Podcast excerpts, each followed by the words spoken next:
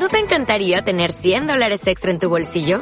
Haz que un experto bilingüe de TurboTax declare tus impuestos para el 31 de marzo y obtén 100 dólares de vuelta al instante. Porque no importa cuáles hayan sido tus logros del año pasado, TurboTax hace que cuenten. Obtén 100 dólares de vuelta y tus impuestos con 100% de precisión. Solo con Intuit TurboTax. Debes declarar para el 31 de marzo. Crédito solo aplicable al costo de la presentación federal con TurboTax Full Service. Oferta sujeta a cambios o cancelación en cualquier momento. El presidente López Obrador ya confirmó hoy en la mañana la retención pues de esta mega inversión que va a ser Tesla en nuestro país. Había eh, dudas de dónde iba a ser la sede de la nueva fábrica y pues el presidente adelantó hoy a reserva de que mañana en el Investor Day de Tesla se dará a conocer pues los pormenores, los detalles, las características de la inversión que va a hacer Tesla en nuestro país.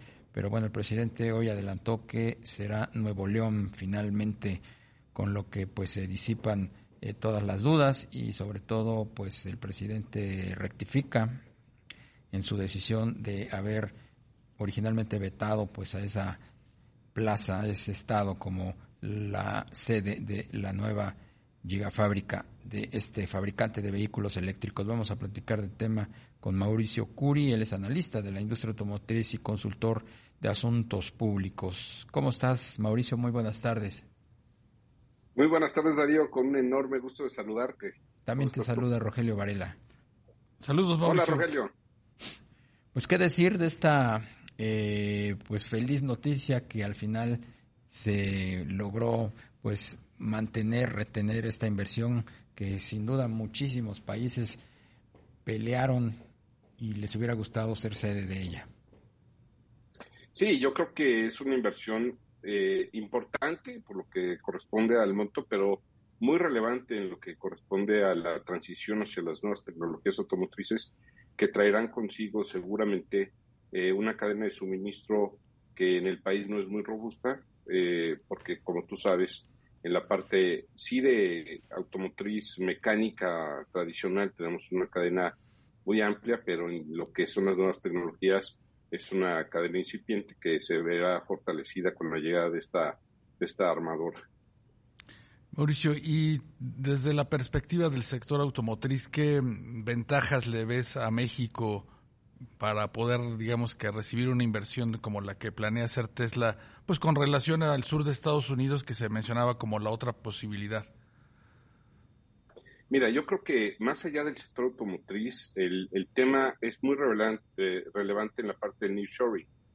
Eh, no olvidemos que estamos en un proceso justamente de reubicación de inversiones por las estrategias geopolíticas que están, que están marcando desde los Estados Unidos para tratar de que los principales eh, digamos, capitales norteamericanos eh, vayan retirando sus, inversiones de China y vayan reubicándose en, en, otras partes del mundo, principalmente con una estrategia Norteamérica. Y es ahí donde México eh, hubiera cometido un gravísimo error de haberle cerrado la puerta a esta inversión.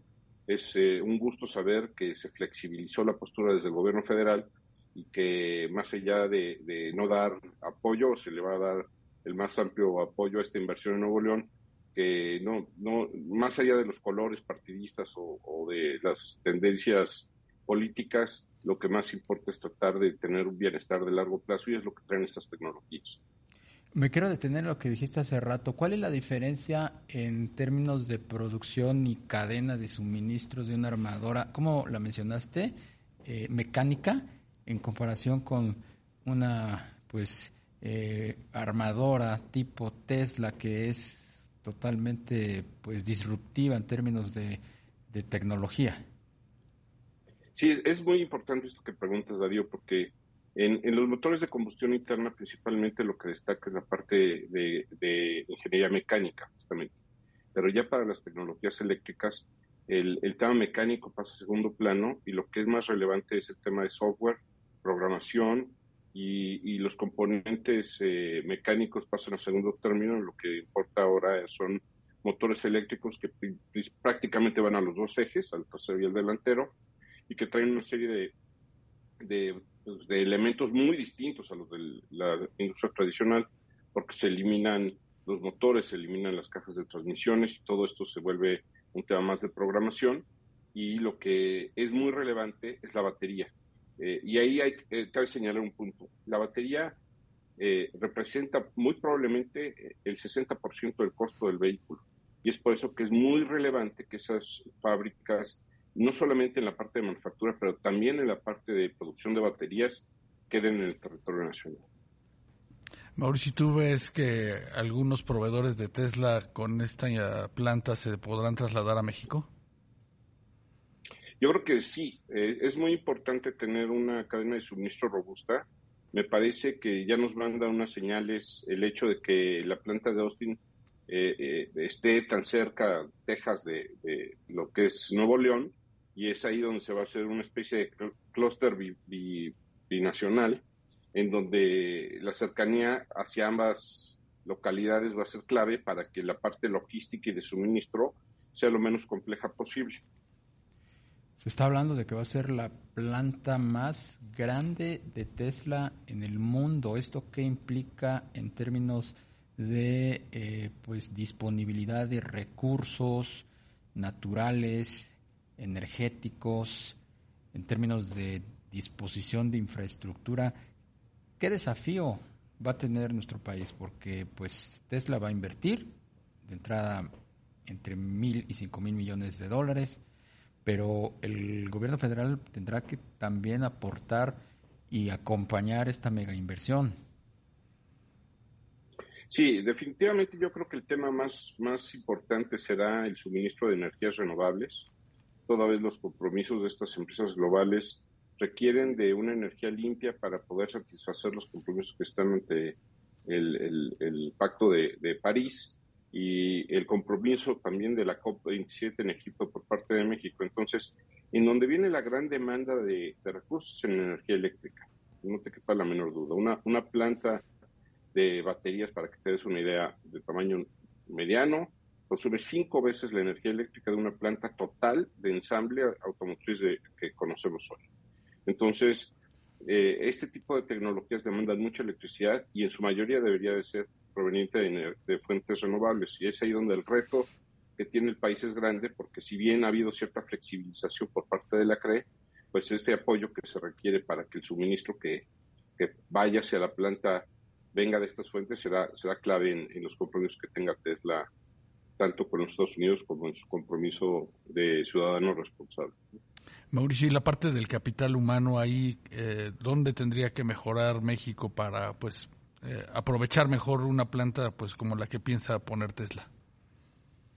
Este, este punto también es muy importante eh, porque cambiamos la, la vocación principalmente que por años ha tenido el país de ingenieros automotrices que son principalmente mecánicos y mecatrónicos a ingenieros en sistemas. Ahora va a haber una demanda de programación y de, ingeniería en sistemas mucho más amplia para poder dar batalla a estas nuevas tecnologías de una manera importante. Y este es un tema que se ha vuelto un cuello de botella eh, pues en, California y en, los, y en propio Texas, donde hay muchos desarrollos tecnológicos porque los programadores no son eh, pues ahorita suficientes. Y es ahí donde la academia y las grandes universidades que existen en el país tendrán que ir moviendo la vocación de los estudiantes, eh, que si van dirigidos hacia esas tendencias tecnológicas de programación y datos, eh, tendrán un futuro bastante sólido en el largo plazo. Mauricio, ¿qué significa en términos de competencia y desafío para el resto de las armadoras el que llegue a nuestro país Tesla? Hay digamos, una competencia sana, hay colaboración y simpatía entre los distintos competidores automotrices. ¿Cómo se ve a Tesla desde la perspectiva de una General Motors, una Ford, una Volkswagen, una Nissan, una BMW? ¿Qué, va va, va a ser disruptiva, va a ser disruptivo el aterrizaje de, Tesla en México para la industria automotriz asentada aquí de años atrás? Pues para algunos más que para otros, Darío. Yo veo a un General Motors muy echado para adelante en términos de tecnologías eléctricas con un portafolio, una oferta de portafolio muy agresiva en esta transición eléctrica y obviamente yo creo que los alemanes y los japoneses lo verán con mayor recelo porque el, lo que se está buscando en esta colocación de capitales en Norteamérica es cumplir con el con el eh, contenido regional para poder exportar y aprovechar los incentivos del presidente Biden en el principal mercado de estos vehículos que será naturalmente el de los Estados Unidos. Entonces, eh, esto seguramente generará presión para que las conversiones de tecnología de los que vienen más atrasados en, en esas eh, tecnologías eléctricas, pues se pongan las pilas y aceleren sus procesos. Eh, que yo lo veo más, bueno, ya lo vimos con BMW en, San Luis Potosí recientemente anunciando una inversión también para vehículos eléctricos, pero vemos todavía cierto rezago en Volkswagen, en Nissan, en, Toyota, que si bien traen algunos productos híbridos, el, el 100% eléctrico se ve más en Ford y en General Motors que en las armadoras de otros países. Exacto, Mauricio. Oye, ¿y cómo crees que lo van a tomar esta, este anuncio, pues, los rijosos sindicatos americanos? No, bueno, los, los, sindicatos norteamericanos nunca ven, ven, ven con, con, gusto una inversión en México. Sin embargo, el, hecho de que Tesla tenga una planta eh, relevante en Texas, saliéndose de la zona de la UAW, marca una clara eh, distancia que quiere marcar Elon Musk de estos sindicatos. Claramente estos grandes sindicatos norteamericanos, principalmente la, Union Automotive Workers, es, una, es un grupo que encarece la manufactura por los niveles de, de prestaciones que exigen para sus agremiados y que no solamente ven en las propias armaduras que están fuera de su región Estados Unidos, sino en México un, lugares que no, que no ven con gusto y que inclusive tratan de invadir en estos momentos, ¿no? Ahora eh, citas también un tema que está eh, muy caliente y es la renovación de los contratos colectivos de muchas armadoras que no se han dado y que vencen en mayo y que sabemos que tienen fuertes presiones de, de esta UIW tratándose de meter pues, en, en, armadoras en México también. Pues Mauricio Curi, analista de la industria automotriz y consultor de asuntos públicos, fue muy interesante haber platicado contigo y conocer tus puntos de vista. Gracias. Es un placer siempre, Darío. Te mando un abrazo a ti y a Rogelio. Que tengan muy buena tarde. Igualmente.